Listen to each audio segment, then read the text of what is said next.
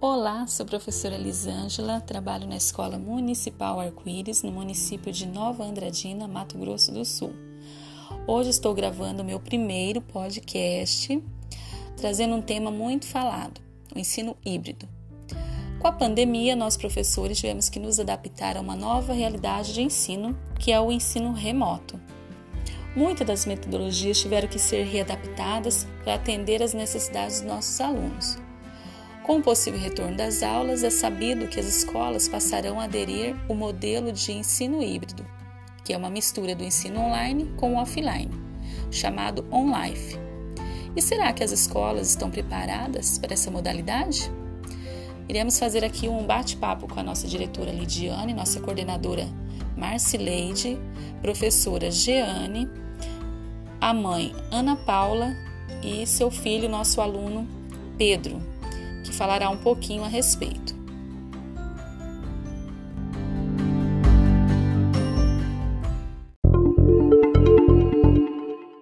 Vamos chamar então primeiramente a Lidiane aqui para falar para a gente um pouquinho sobre ela, seu trabalho aqui na escola, nesse momento aqui tão difícil que está sendo, que é o ensino remoto.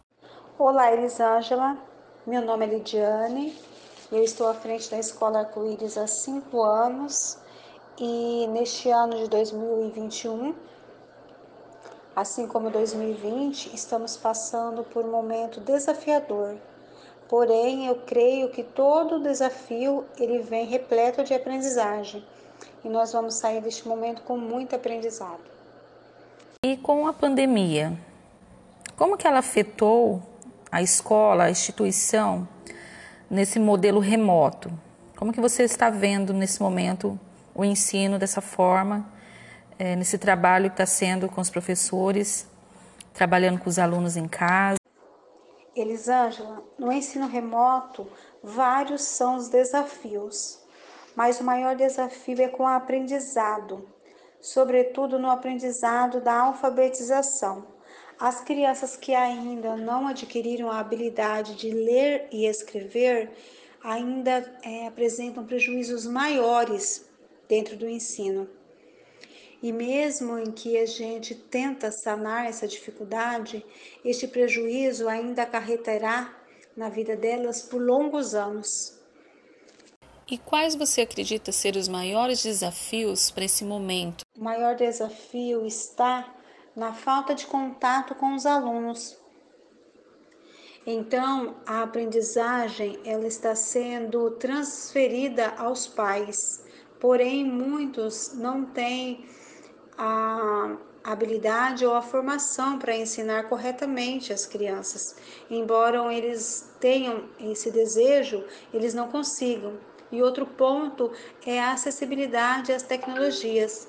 Muitos não mantêm né, a tecnologia acessível para que eles possam assistir às aulas e desenvolver as atividades. E quais as suas expectativas quanto ao ensino híbrido? O que você pensa a respeito?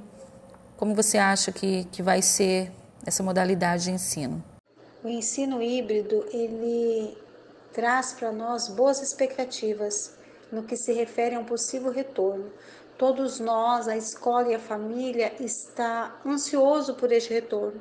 Então, quando nós ouvimos ensino híbrido, nós lembramos que em breve retornaremos. Então, nós ouvimos esta, este, termo, este termo com boas expectativas. Muito obrigada, Lidiane, pela sua participação aqui conosco, pelas suas palavras.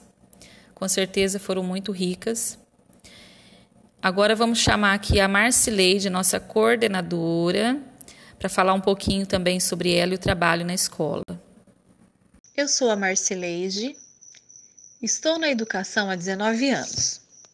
Na Escola Municipal Arco-Íris, estou na função de coordenadora pedagógica desde o ano de 2017. Marcileide, o que mais impactou nas atividades remotas, uma vez que a maioria dos professores e dos estudantes não estavam preparados para lidar com esse novo formato de educação?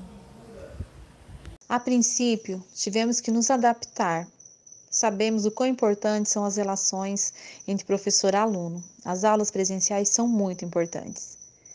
E diante das circunstâncias, toda a equipe escolar foi buscar estratégias para continuarmos o nosso trabalho, sem perder o foco, que é a aprendizagem dos alunos.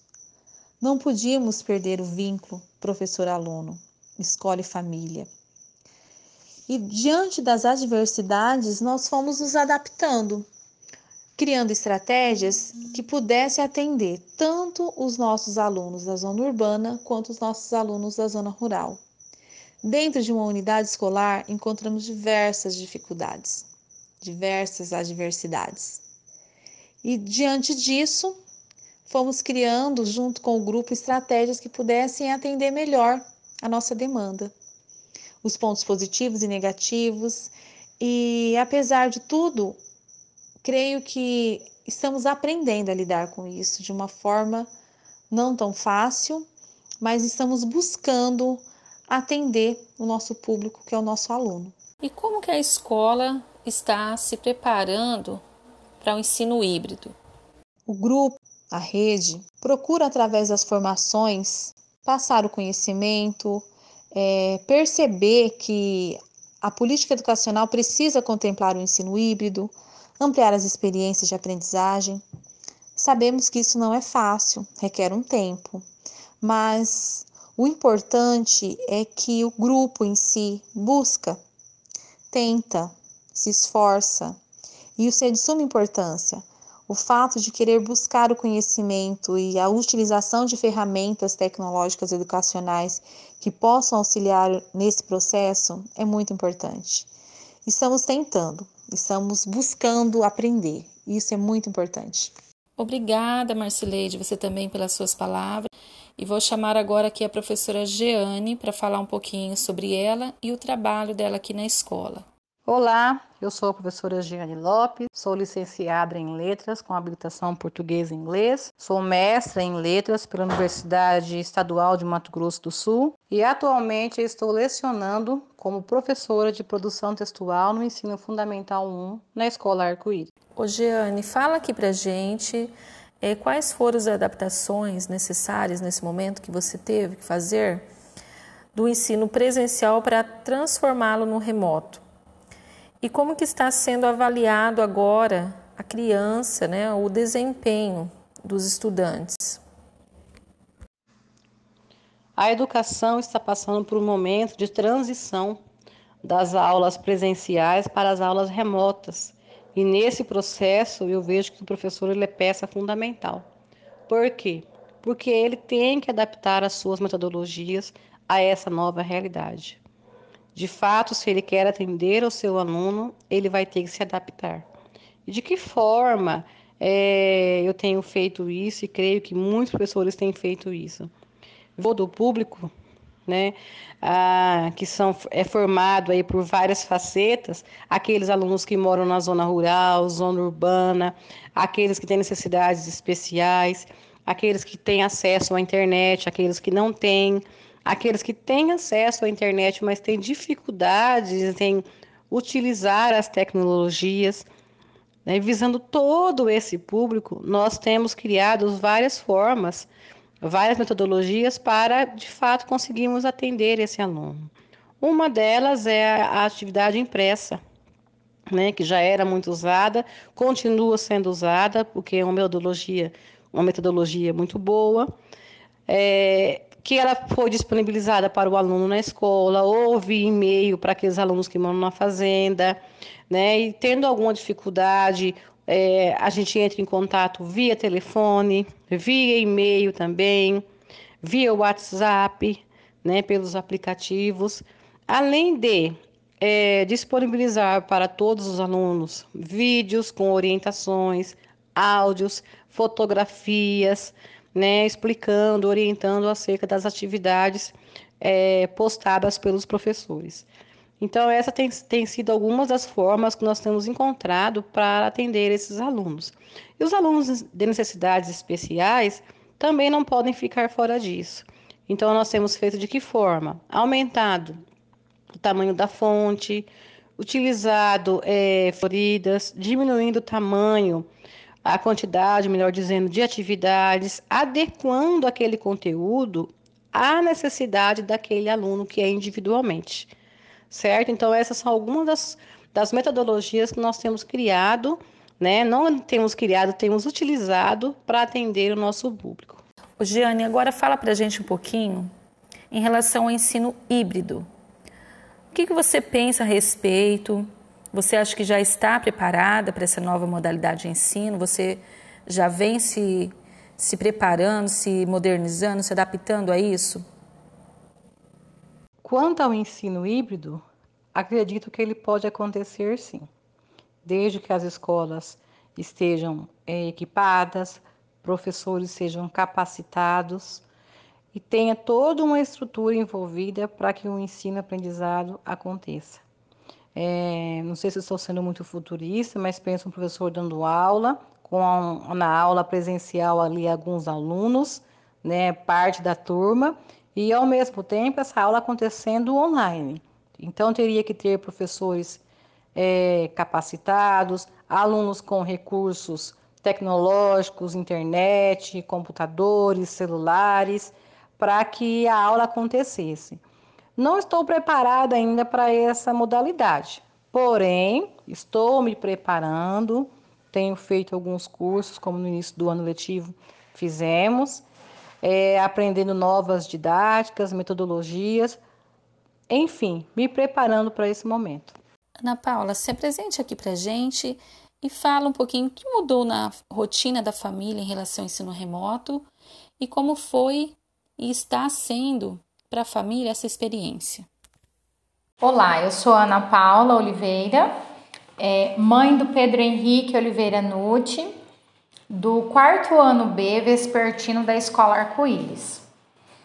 É, o que mudou na rotina da família em relação ao ensino remoto foi a maior parte mesmo foi a questão da rotina de conciliar o trabalho, é, os afazeres domésticos e o acompanhamento dos filhos na questão escolar. Organizar tudo isso é, dentro da casa e dentro da rotina da casa é, não só foi, mas tem sido ainda é, um grande desafio até porque nós continuamos trabalhando, né, e tendo que organizar nossa rotina de trabalho, mais o acompanhamento dos filhos, não só na parte escolar, né, acompanhamento das necessidades dos filhos nesse período. Então, essa experiência para a família tem sido importante no sentido de manter a saúde da família, de cuidar né, da, da família nesse período de pandemia e também de poder organizar todas as outras coisas. Mas é um desafio muito grande a parte escolar dos filhos. Eu Vamos falar agora com Pedro, que é aluno da escola, estuda no quarto ano. Fala um pouquinho, o Pedro, de você, como está sendo estudar em casa, suas maiores dificuldades, se você está conseguindo acompanhar as atividades propostas, o que você gostou e o que você não gostou nessa forma de aprender em casa, estando em casa, fazendo as atividades. Olá, eu sou Pedro Henrique Oliveira Nucci, da Escola Arco-Íris, quarto ano B Vespertino. É, eu tive muitas dificuldades Primeira dificuldade, eu não tinha uma rotina. Quando eu cheguei em casa, é, eu não tinha uma rotina, em geral, é, e eu não conseguia ter aquele clima de escola que eu tinha que estudar, porque os meus alunos, os meus amigos, os meus colegas, a minha professora não estavam lá, né? A diretora, o pátio, os negócios não estavam lá e eu, e eu não queria e eu não tinha se acostumado a não estudar a estudar em um lugar diferente da escola. Minha vida inteira eu estudei na escola e a minha mãe e meu pai faziam algumas coisas para mim. Uh, a única coisa que eu não que eu tenho muita dificuldade, não muita, eu tinha muita dificuldade era produção textual. Agora eu tenho um pouquinho a menos, só que eu ainda acho produção textual difícil. O restante eu consigo fazer forçado geografia e história. O restante, não, história só se for coisa medieval não, consigo fazer normalmente. O restante eu consigo fazer normalmente. Português é fácil para mim e o restante eu consigo fazer normalmente, mesmo que forçado. Eu gostei que a gente tá mais seguro dessa forma do que fazendo coisas corporais, mas eu, gost... eu não gostei de muita coisa. Primeiro, do terceiro ao início do quarto ano, eu não via meus colegas, então eu não sentia aquele negócio que eu tinha que estudar. Como eu já falei, uma continuação do outro. E é, eu não conseguia fazer e eu não tinha aquele negócio de fazer amizades na escola, porque a gente não estava na escola, por sinal. Então a única coisa que eu brincava era com meu irmão, e naquela época o meu irmão não sabia nem falar pai. Então eu não conseguia brincar muito. E mas pelo menos esse ano a minha professora e o meu professor começaram a fazer aula online. E isso foi muito bom. E eu acho que é isso. Quero agradecer a todos que participaram aqui no, no meu podcast, diretora Lidiane, Marcileide, Jeane, Ana Paula, Pedro. Muito obrigada. E ficamos por aqui e até o nosso próximo episódio. Tchau!